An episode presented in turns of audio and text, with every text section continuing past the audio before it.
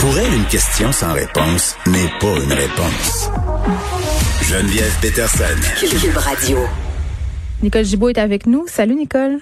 Salut Geneviève. Hey, écoute, on commence avec euh, ce que je vais appeler la version horrifique de Tanguy. OK, c'est comme un joueur compulsif euh, conserve pendant six mois la dépouille momifiée du corps de sa mère dans une chambre chez eux.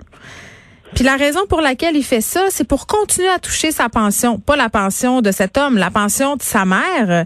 Et là, je veux juste préciser là, cette mère-là n'est pas morte des mains du monsieur en question, elle est décédée de cause naturelle, elle avait un cancer, mais vraiment ce qui l'a mis en place cet homme-là pour garder sa mère le plus longtemps possible avec lui pour toucher cet argent-là et continuer à pouvoir s'adonner à son vice, quand même incroyable. Il l'a littéralement momifié. Et là, je m'excuse là pour ceux qui sont encore en train de manger peut-être déposer votre fourchette. Euh, coton dans la bouche, il l'a habillé avec un habit de peintre, l'a emballé dans une pellicule plastique, il a l'a enroulé avec du duct tape. Il a baissé la température euh, de la chambre de façon à ce que son cadavre se décompose le moins vite possible. Et c'est son père qui l'a pogné. Il a rencontré son père à un moment donné. Ses parents sont séparés, Nicole. Son père a dit, puis comment va ta mère? il a dit, ben, elle est morte dans son sommeil, euh, ça fait six mois. Puis son père, euh, c'est un ancien policier, fait qu'il a fait un plus un égale deux. Il a appelé les policiers, s'est fait pogner. Mais quand même, c'est toute qu'une histoire, cette affaire-là. Et ça aurait pu encore durer euh, fort longtemps si ce n'avait été de la vigilance de cet ancien policier. Absolument. Et c'est quelque chose que, que on voit rarement ce scénario-là, sauf dans peut-être Psycho, là, le film, le, le, ou District 31. Oui, peut-être, où effectivement on, a, on avait ces scènes-là, mais ça c'était à la télé, mais là on l'a en vrai. Hmm. Euh, c'était presque inconcevable, assez euh, perturbant que le juge, euh, puis je sais comment il devait sentir absolument, parce que c'est sûr qu'on a dû faire la, la on, on y a fait la description. On a peut-être montré des photos, ce que je détestais qu'on fasse, parce que je, c'est bouleversant. Je ne sais pas si on est allé jusque-là. Est-ce qu'on avait vraiment besoin d'aller jusque-là? Mais ça sert à quelque chose, justement, de ben, montrer des photos à part quand il y a un jury? Pas vraiment, là, pas vraiment. Là. Alors, euh, ben, j'ose espérer qu'on ne l'a pas fait, là, mais c'est sûr que juste même entendre, juste entendre la description de ce que tu viens de dire, puis probablement plus détaillé, parce qu'ils en ont mis un peu plus, ben, le juge euh, a, a, demandé d'ajourner. Tout de suite après, là, il a dit, garde, on, on va prendre une petite pause. On va reprendre nos esprits on reprend nos esprits parce que oh, c'est bouleversant. Hein. c'est vraiment, vraiment bouleversant d'entendre des choses comme ça. Puis lui, le juge, ce que je trouve bien correct, bien humain. Il dit, écoute, on peut pas faire ça. C'est, c'est à notre mère, c'est elle qui nous a donné la vie incroyable. C'est vrai. Puis tu sais, Nicole, moi, quand j'ai commencé à lire cet article-là sur le journal, je me suis dit, ah, tu sais, c'est parce qu'il aimait sa mère, il voulait pas s'en séparer. Ben, c'est pas ça, là, le motif de son crime, c'est la cupidité, c'est l'argent. C'est incroyable. C'est absolument abominable. Et tu as bien fait de dire qu'il n'est pas responsable de sa mort. Mais en quelque part, on a une obligation euh, d'avoir d'avoir du respect pour un corps la dignité, qui est décédé. Pardon? La dignité, c'est une question de dignité. dignité. le respect du corps, etc. De, de, lui a fini en disant Écoutez, pour moi, un corps, c'est un corps, c'est rien. Euh, c'est pas. Non, c'est. Euh, je m'excuse là, mais euh, peu importe qu'on est croyant ou non dans la, la dignité ou le respect. En plus, c'est une obligation. Faut qu'on fasse inhumer là. On peut pas avoir tous des cadavres dans nos cours, puis un petit peu partout dans nos frigidaires, parce que ça, ça marche pas comme ça là. Ben, Alors ça, c'est vraiment outrage à un cadavre. Je veux bien croire qu'un corps, c'est un corps, là, mais c'était celui de sa mère. Et qu'en est-il de ses volontés à cette madame là? Incroyable. Et, et, là, évidemment, ben, c'est une accusation, et c'est bel et bien au code criminel. Oui, à quoi il, s'expose? Il y a, d'autres façons. Évidemment, quand on entend euh, ça ici, c'est clairement avoir laissé euh, ne, pas s'être occupé de l'inhumation comme la loi le prévoit.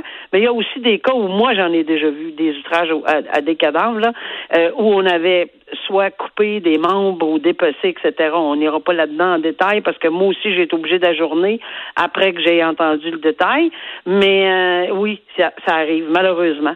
Alors, euh, inutile de dire que dans euh, Rocco Magnotta, si on se souvient de ceci, à ah, part les meurtres prémédités, il y avait ces accusations-là, ce qui donne absolument rien quand on, était, on, est condamné pour à vie, là, mais il y en avait quand même de ces accusations-là.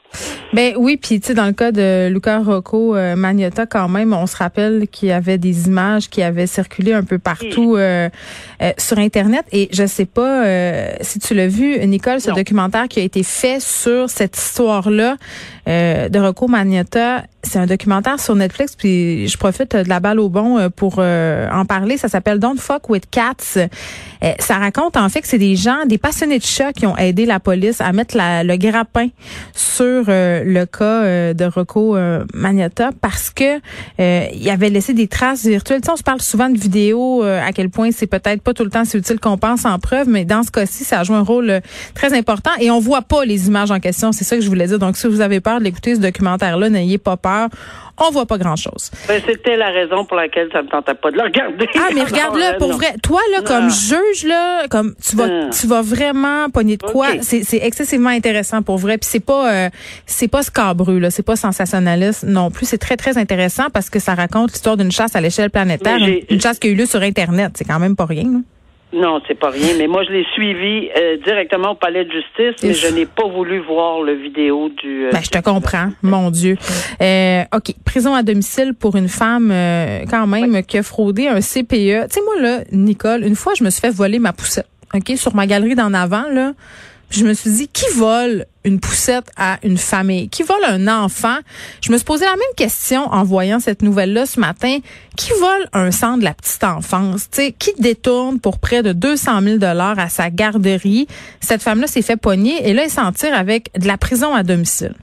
Oui, ça, je suis un petit peu surprise. J'ai encore une fois, on va revenir à notre phrase que qu'on parle régulièrement représentation et commune. Alors, pour une raison que j'ai de la difficulté à m'expliquer, parce que dans l'article, on rappelle très bien les causes, puis je sais, je l'ai mm. vécu moi-même, là, puis ça fait plusieurs années, donc c'est aussi grave que ça, là, euh, on donnait de la prison ferme pour des fraudes. Et de plus en plus, c'est toujours de la prison ferme. Oui, parce que organisé son affaire. Là. C'est pas une fille qui a décidé de piger dans la caisse à un moment donné parce qu'elle avait de la misère à payer son épicerie. Là. Elle avait accès, c'était, euh, elle était préposée au compte. Là. Elle avait accès justement à tout le système et elle avait mis en place un système de fausse facturation. Maintenant, c'est sûr qu'on revient au principe de l'individualisation des sentences, c'est-à-dire que ça s'applique à une personne dans un contexte particulier, puis apparemment, bon, son historique, etc., et sa réhabilitation, elle s'est repris en main, mais c'est souvent le cas, là. Mm. Euh, elle s'est réhabilitée, selon la juge, tout à fait. Elle fait, elle rembourse. Ça, le remboursement en matière de fraude, là, c'est capital. Je, je, je sais qu'on reportait souvent les sentences euh, soit devant moi ou devant d'autres parce qu'on disait donnez-nous la chance de rembourser. Et moi j'aimais souvent mieux euh, tu sais euh, étirer peut-être d'un mois de plus si on pouvait rembourser par exemple le CPE, le CPE ou tout autre organisme comme ça surtout quand ça, ça avait atteint. Mais ben, on sait qu'ils roulent pas sur l'or les CPE en passant là. Exactement. Alors ici c'est probablement un des motifs que tous les avocats ont pris en considération incluant le, le DPCP qui est mm. le représentant du public pour offrir une suggestion commune à la juge qui, avec tous les principes qu'on connaît, fallait vraiment, vraiment, vraiment que ça soit clairement déraisonnable. Mais je suis surprise parce que normalement, le message qu'on passe en matière de fraude, surtout dans un cas comme ça, c'est de la prison ferme. Peut-être pas deux moins un. On aurait peut-être probablement donné moins mm. parce qu'on sait que c'est plus coercitif. On sait que c'est vraiment en, dans une dans une prison, c'est pas pareil là qu'à la maison, euh, parce que j'ai déjà dit à quelqu'un qui était pas tellement content d'avoir de la prison à la maison. Vous aimez pas votre lit hmm. ou vos pizzas, tu sais, euh, moi ça me fait rien. On peut vous offrir euh, l'hospitalité ailleurs dans, dans, dans dans une prison si vous désirez. Tu sais, les gens sont, sont souvent très drôles à leur réaction là. Hmm. On peut pas rester chez nous 24 heures sur 24. Ben, oui. ben là, je sais pas là, je trouve ça mieux qu'être enfermé euh, dans un trois étoiles de l'État. Euh, quand même, cette femme-là, Mélanie Lessard, là, je veux souligner, euh, on l'a obligée à rembourser évidemment. Vendu sa maison, devra payer 600 dollars par mois jusqu'en 2030. Moi, je regarde ça puis je me dis pas si c'est comme.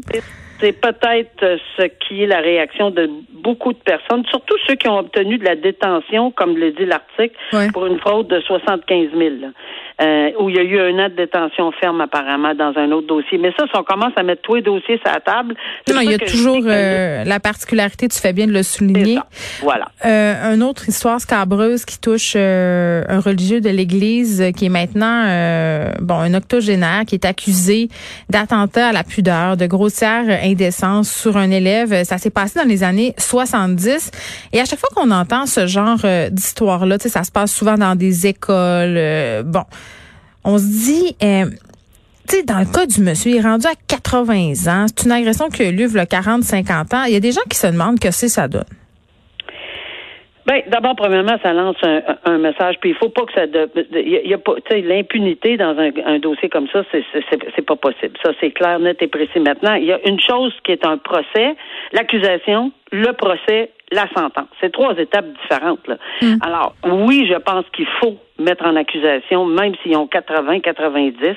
Euh, j'ai pas, moi, j'en ai pas de problème avec ça. Euh, qu'on me traite d'inhumaine. Non, mais moi non plus. Mais la question qui se pose, euh, Nicole, c'est plutôt au niveau de la peine. Tu sais, là, dans ce cas, dans le cas de ce monsieur-là, il est dans une résidence fermée. tu sais, il est peut-être rendu plus, il est peut-être plus autonome. on peut pas envoyer ce monde-là en prison. Qu'est-ce qu'on fait dans ce temps-là? C'est plus ça ma question c'est là où on comprend là, que là, les discussions entre couronne et défense sont très, très, très profitables et on va faire des suggestions et que là, je serais pas du tout surprise qu'on propose, euh, même si, mettons que c'est de la détention, là, parce mhm. qu'à l'époque, il n'y avait pas d'imp... On ne Aujourd'hui, on ne peut pas donner de détention à domicile pour des, crimes d'agression sexuelle, mais à l'époque, ça existait. Donc oui, on va probablement dire, ben c'est parce que ça va juste refléter la réalité. Là, il va mhm. rester il est juste là. Il est tout le temps là, de toute façon. Là, il est tout le temps là, puis on va mettre, on va encadrer ça dans un dans un dispositif de jugement avec probation, mm. etc. Mais c'est c'est tout simplement.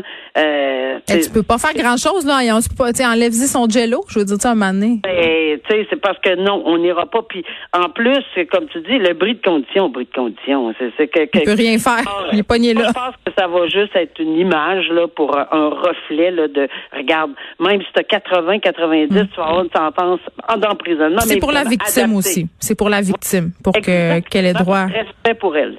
Nicole, on se reparle demain? Oui, merci. À demain. à demain, au revoir.